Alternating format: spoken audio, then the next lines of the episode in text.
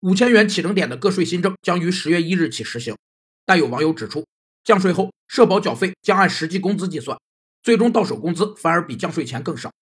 有专家回应称，公众不应一味盯着到手工资变少，从长远看，未来可拿到更多的养老金。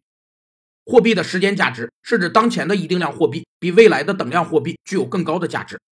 货币产生时间价值的原因有三个：